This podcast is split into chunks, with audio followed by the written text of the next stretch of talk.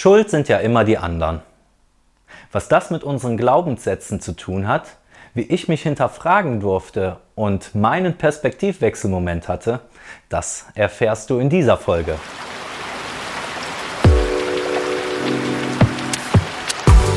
Kehrwasser, der Podcast für deinen Perspektivwechsel von und mit Timo Kahl.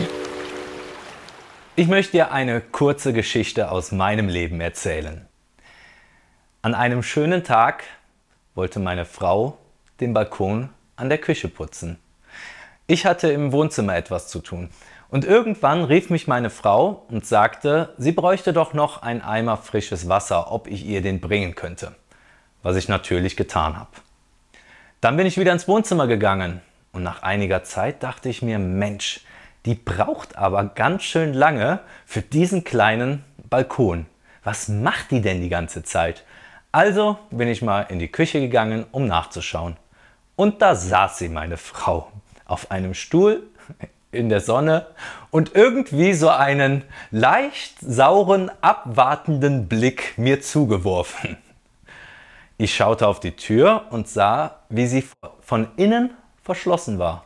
Und mein erster Gedanke war, wie hat sie das geschafft, draußen zu sitzen und die Tür von innen zu verschließen? Im zweiten Moment dachte ich, dass ich es doch gewesen bin, der die Tür verschlossen hat. Und da habe ich mir gedacht, Timo, du solltest dich mal fragen, warum du zuerst deine Frau dafür verantwortlich machst. Tja, ein Perspektivwechselmoment in meinem Leben, definitiv. Doch was sind Glaubenssätze überhaupt und woher kommen sie? Die Glaubenssätze entstehen oft und viele eben in unserer Kindheit, manche auch über die Jahre mit Erfahrungen, aber auch durch die Erziehung. Und wusstest du, dass laut einer Harvard-Studie du bis zu deinem 18. Lebensjahr 180.000 Negativbotschaften erhältst? Sätze wie du kannst das nicht, das darfst du nicht, da bist du noch zu klein zu, das verstehst du eh nicht, das schaffst du nicht. Und diese Sätze programmieren sich in unserem Unterbewusstsein ein und werden dann nur noch abgespielt.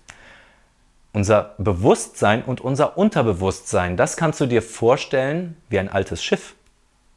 Oben auf der Brücke steht der Kapitän. Und der Kapitän gibt die Befehle unten an den Maschinenraum. Im Maschinenraum, dem Unterbewusstsein, wird nur ausgeführt. Da wird nicht hinterfragt, sondern da wird einfach gemacht.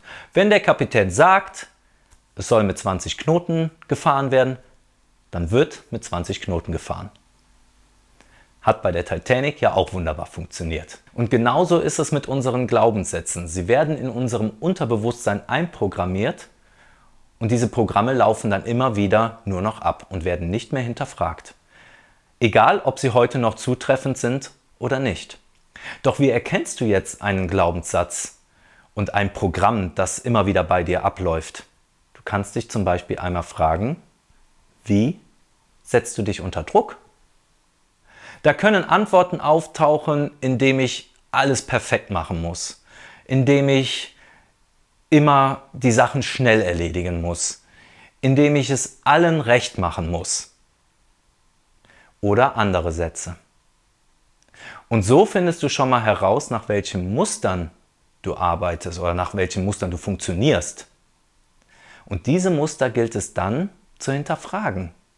Wenn du eine Liste hast von den Dingen, die dich unter Druck setzen, von den Sätzen, die dich unter Druck setzen, von deinen Einstellungen, die dich unter Druck setzen, dann mach doch einmal ein Ranking. Schau doch mal, welcher dieser Sätze gerade am intensivsten wirkt, welcher am meisten auf dich zutrifft. Und mit diesem Satz beschäftigst du dich. Du schaust einmal, welche Vorteile hast du, wenn du weiterhin an diesem Satz festhältst? Und welche Nachteile hast du, wenn du weiterhin an diesem Satz festhältst? Dann wägst du die Listen gegeneinander ab. Du sollst diese Übung nicht machen, weil du unbedingt einen neuen Glaubenssatz etablieren möchtest, sondern einfach nur zu schauen, ob dieser Glaubenssatz für dich noch aktuell ist oder eben nicht. und ob du einen neuen etablieren möchtest. Nur was glaubst du, wenn du einen neuen etablieren möchtest, wie oft du dir den sagen musst, wenn du bis zu deinem 18. Lebensjahr 180.000 Negativbotschaften erhalten hast? Aber ich kenne da eine Abkürzung und die verrate ich dir in der nächsten Folge.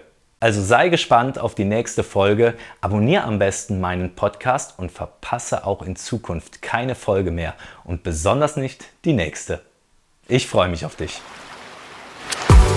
Kehrwasser, der Podcast für deinen Perspektivwechsel von und mit Timo Kahl.